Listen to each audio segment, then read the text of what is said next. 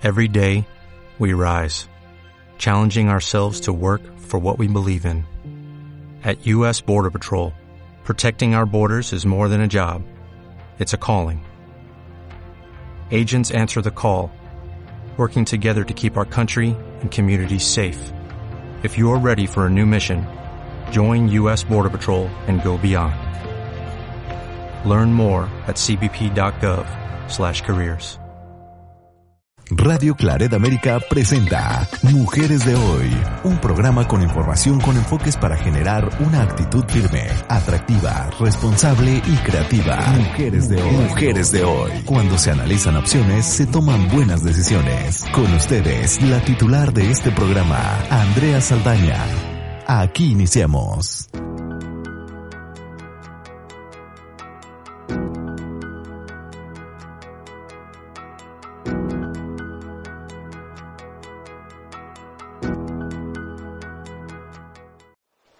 Escapan del silencio y su ironía.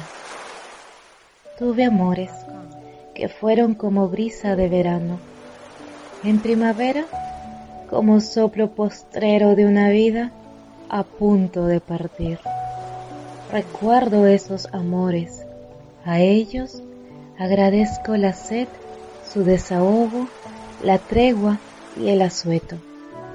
Tuve amores como frutos cortados en agosto.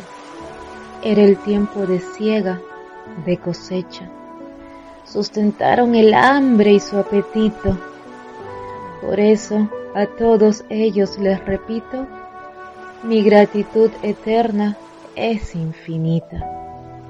Tuve amores que me enseñaron todo de la vida, la palabra, la risa y su poesía al juguetear con ellas escapan del silencio y su ironía. Caigo en cuenta que buscan la verdad, melliza equivalente al alma mía. Desde Austria, con los mejores augurios, Alexandra Vances Herrera. Acaban de escuchar, se escapan del silencio y su ironía uno de los poemas incluidos en mi reciente publicación, Hasta su último día. La lectura a cargo de Tania Alejandra Vances Herrera, quien desde Austria nos envía el audio. Al final agrega con los mejores augurios. Esto lo envió para mi nueva publicación. Gracias, estimada Tania Alejandra y demás amigas por las lecturas que me han enviado junto a sus buenos deseos. Bienvenidas, bienvenidos. Soy Andrea Saldaña Rivera desde San Luis Potosí, en México, transmitiendo por Radio Claret América en su programa, nuestro programa Mujeres de Hoy. Agradeciendo como siempre que nos sintonice en vivo o que recurra al podcast a la hora que le sea más propicio. Especialmente le pido que no se despegue. Vamos a compartir con ustedes algo sobre mi más reciente publicación la que titulé Hasta su último día. Voy a pedir a Cabina que transmita un audio para ustedes, otro audio.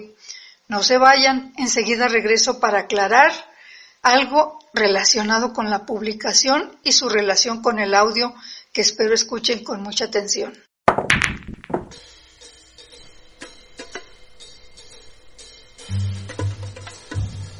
Hasta su último día.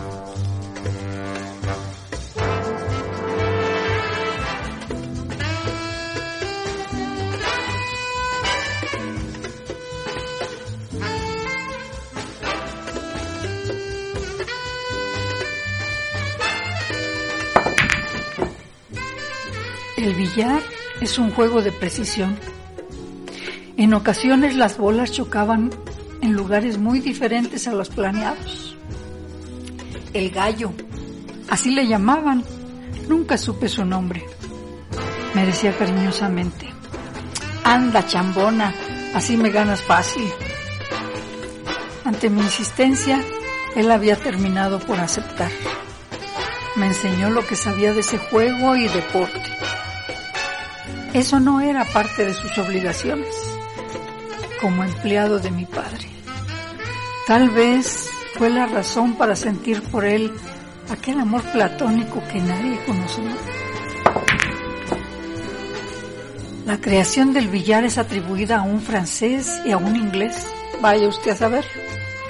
Aprendí a usar las palabras carambola, bandas, troneras, muchacas, mesas, paño, bolas, tacos, tiza y otras.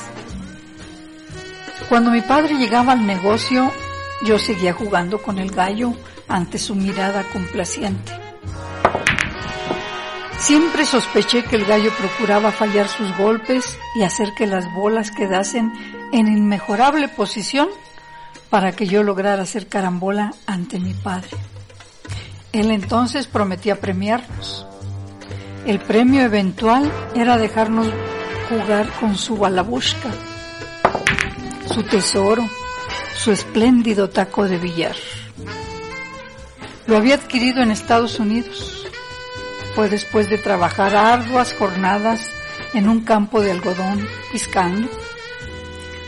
Para él era más que un simple taco de billar. Fue la herramienta con la que obtuvo ingresos adicionales Gracias a esto, regresó a tiempo para estar en mi nacimiento. Con el dinero, logró establecerse como empresario. El tesón es una cualidad que espero heredar. Varias veces quisieron comprárselo. Él siempre se negó. Entonces me decía, la carambola manda. Mientras se acierta, se sigue jugando. Así lo hizo hasta su último día.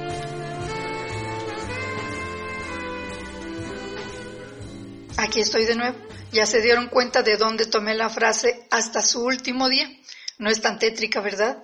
Efectivamente la tomé de la historia tejida en relación a una mezcla de ficción y realidad. En esta historia puedo rememorar algunas situaciones en las que mi padre participó, en realidad, y otras en las que gracias a la ficción construyo esta narrativa. El título me lleva a su reminiscencia. La publicación contiene 14 historias. Voy a leer para ustedes un fragmento de otra historia que titulé Tía Úrsula, el fuego quemaba los males y la ira. El epígrafe lo tomé de Graciela Winau y dice, ahora entiendo la pena de tus ojos y tu origen navegando en el gran cementerio. Y el texto, la historia empieza diciendo, viuda por obra y gracia de la revolución, era la mamá de mi abuela materna. Mi abuela murió debido a una complicación en su octavo parto. Dicen que mi bisabuela gritaba desde que el médico les dio la noticia, que se abrazó al cuerpo de su hija, ya frío, como si quisiera pasarle su calor. Creían que rezaba, pero solo decía, no, no, ¿por qué? ¿Por qué? Cuentan que desde que depositaron a su hija en la tumba, se le atragantó la tristeza, como se atora una espina en la garganta, que por eso hablaba poco. Todos notaban cómo cubría sus ojos, pretextando un dolor de cabeza. Veían cómo su silencio se humedecía hasta que lo dejaba correr libre en forma de llanto, suave, cansado de su rebeldía. Su empeño por disimular resultaba inútil. Ella siempre decía que esa humedad era por el humo del fogón, pero todos podían ver su dolor, sentirlo. No se cansaba de repetir que el fogón siempre debía estar encendido porque el fuego vivo ayuda a que toda sangre llegue al lugar de su quietud. Fuego nuevo, fuego vivo, sin sombra, llamas danzando, buscan la continuación, la luz perpetua, su calor, la memoria infinita de su ser. Aunque no hubiera nada para cocinar, ella insistía en que el fuego debía mantenerse. Quemaba los males y la ira, Además le servía para concentrar su mirada en esas llamas y brasas multicolores. Parecía entrar en éxtasis, se perdía en sus pensamientos, en sus recuerdos. Miraba tercamente el fogón. A veces repetía que el fogón estuvo apagado el día que murió su hija. Nunca la vieron sonreír. No era para menos. Su hija María se había muerto muy joven. Dejó viudo al esposo con seis hijos, la mayor con doce años. Luego cinco más, el menor de dos semanas y dos angelitas que ya estaban enterradas desde años antes en el panteón. La tía Úrsula, así le llamaban a mi bisabuela, apoyó en la crianza y el manejo del hogar. Casi siempre estaba en la cocina. Le gustaba guisar, perderse en los olores de las hierbas frescas. Toda ella olía a laurel, toronjil, eucalipto, albahaca, romero y otros aromas que nadie sabía identificar. El humo del fogón la rodeaba, le daba una apariencia sobrenatural especialmente porque la luz del sol, cuando las nubes se lo permitían, solo entraba unas horas por la estrecha ventana. En la noche era peor. La débil luz del quinqué apenas alumbraba. Los días de luna llena eran de mucho movimiento en la cocina. En esas noches todas las jarras y vasijas de vidrio se llenaban de agua se colocaban donde les diera la luz de la luna, se dejaban serenar toda la noche, y el agua de luz de luna quedaba lista para tomarse como agua de uso. Afirmaban que su efecto era tranquilizante, serenaba el espíritu y la mente, limpiaba el vientre de las mujeres para alejarlas de todo problema cuando estuvieran embarazadas y hasta evitaba los cólicos de la menstruación.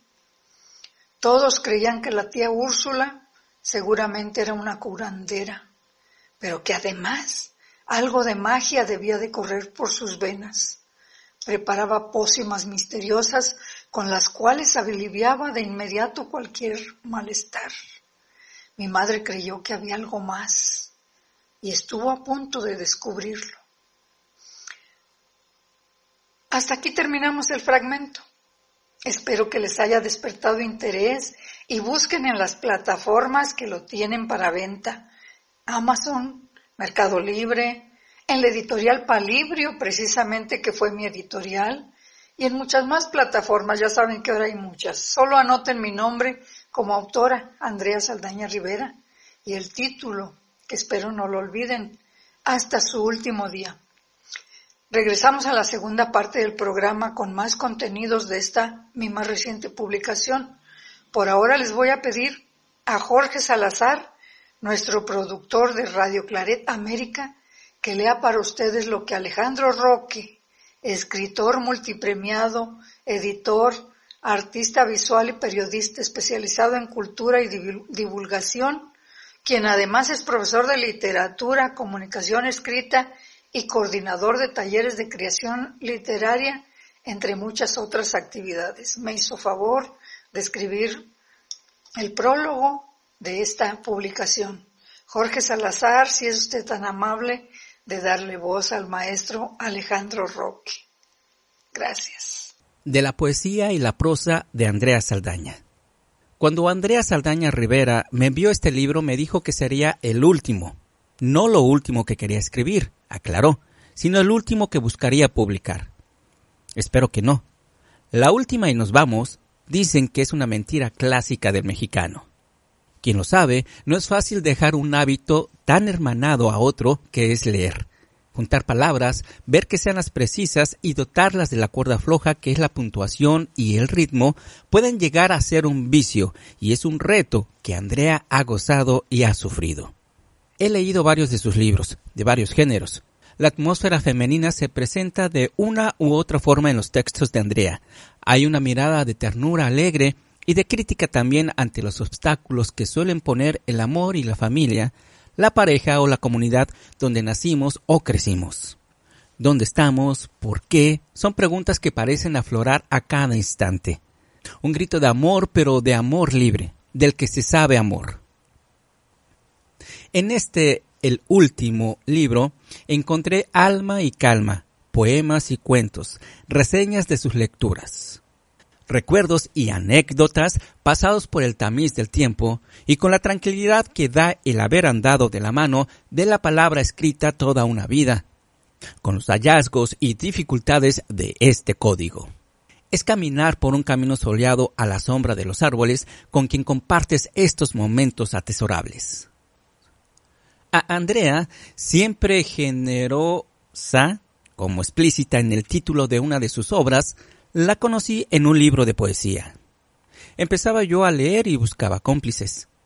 Mi mamá me dijo que fue su compañera en la escuela de enfermería de la Universidad Autónoma de San Luis Potosí.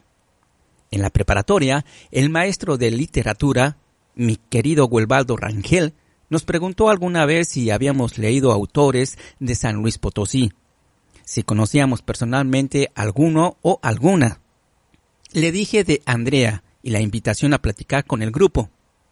Ella me invitó al colectivo que se reunía en la Casa Museo Manuel José Otón, y allí llevé mis primeros textos. A partir de allí coincidimos en reuniones, lecturas, presentaciones. He sido su editor y colaborador y siempre leo con avidez lo siempre nuevo que tiene para compartir. En el gabinete de enfermeras o en el Instituto de las Mujeres en su programa de radio como en sus libros, la autora ha buscado compartir una vocación para sanar, restituir un equilibrio físico y mental a quienes están a su alrededor. Salud en lo individual y en lo colectivo. Al leer, su visión de género y su espíritu académico se combinan con un espíritu poético para indagar en senderos pocos transitados. Siempre como cortesía, deja entre renglones algo más, parafraseo nos invita a diferentes miradas. Les invito a sorprenderse descubriéndola en su búsqueda de lo entrañable, y si ya la conocen, a deleitarse con esos atisbos al silencio y a la memoria. Alexandro Roque, San Luis Potosí, febrero de 2022. Aquí estamos de regreso. Si acaba de sintonizarnos, les sugiero que después de esta segunda parte regrese a escuchar la primera. En ambas secciones estamos presentando a través de Radio Clareta América y de nuestro programa Mujeres de Hoy algo de mi reciente publicación. La publicación tiene el título de Hasta su último día. Expliqué las razones del título y compartí un fragmento de una de las 14 historias que se incluyen en la obra.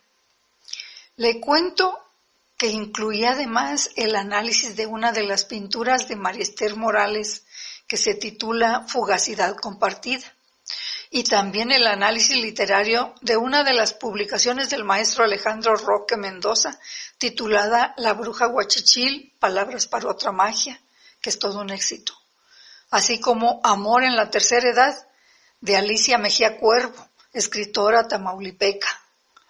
Tengo que confesarles que me he dedicado también al análisis literario mucho antes de escribir cuento y poesía.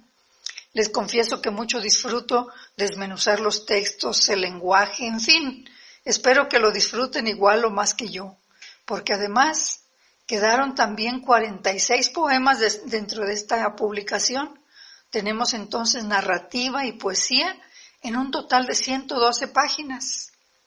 Lo más notable para quienes tratamos de escribir narrativo y poesía es cómo se nos facilita y complica lo que tanto disfrutamos, explorar el lenguaje. Algunas veces me sorprenden las últimas, las múltiples aplicaciones de los vocablos y también las últimas, debido a que los diccionarios de la Real Academia Española se están actualizando constantemente y las acepciones de cada palabra suelen ir numeradas. Esta tarea enriquece a quien ante la más ligera duda se toma el trabajo de cotejar significados el autor o autora y el lector o lectora. Sabemos que el lenguaje se revisa y se trabaja tanto para evitar palabras repetidas como para eliminar cacofonías y vocablos que pudieran causar un sonido o efecto desagradable o diferente al que se busca. Finalmente, encontrar o crear metáforas, comparaciones, figuras, imágenes o redactar parábolas, tropos es como ir moldeando el barro. Aunque las manos trabajan con él, la mente la lleva de la mano hasta encontrar o no lo que se busca. Aún nos queda algo de tiempo para dar por terminado el programa. ¿Qué les parece si me despido de una vez agradeciendo de antemano sus comentarios o preguntas? También para agradecer a Jorge Salazar, nuestro productor, la lectura de las palabras que Alejandro Roque Mendoza dedicó a esta publicación. Cuídense mucho, pásenla muy bien y no se vayan hasta que termine el siguiente audio con cuatro poemas de mi autoría y en mi voz. Muchas gracias por escucharnos. Muchas gracias, Jorge Salazar. Hasta pronto. Pásenla muy bien.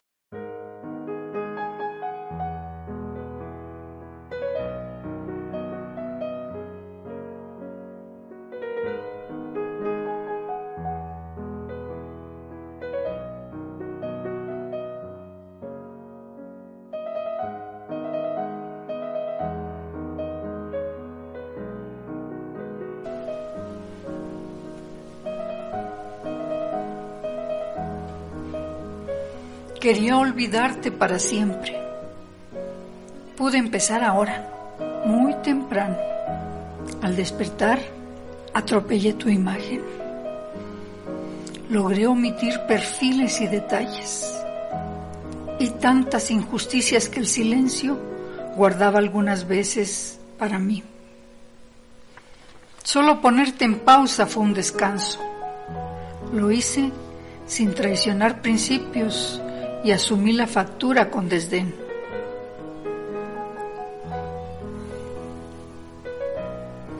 Te olvidé por completo, debajo de las olas, casi en medio del viento cuando venía del norte.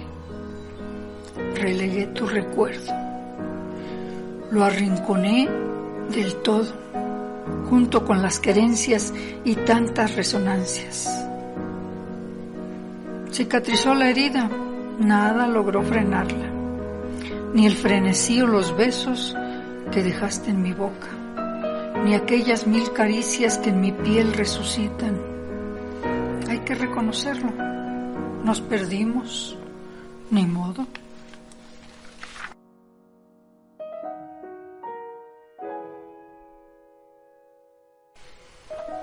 Me hiciste un gran favor cuando te fuiste al no estar a mi lado nunca más. Ya me di cuenta. Es de lo más trascendente, un verdadero reto para ambos.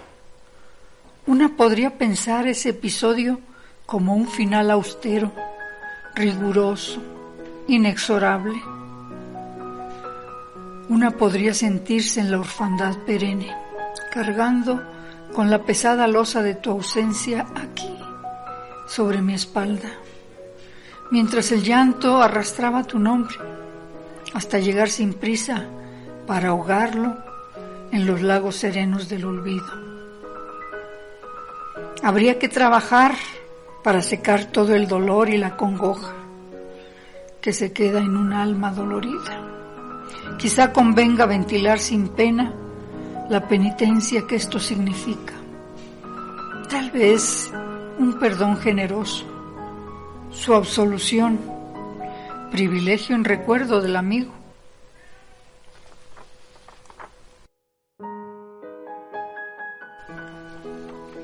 Va en declive tu ausencia, tu rostro deja los titulares.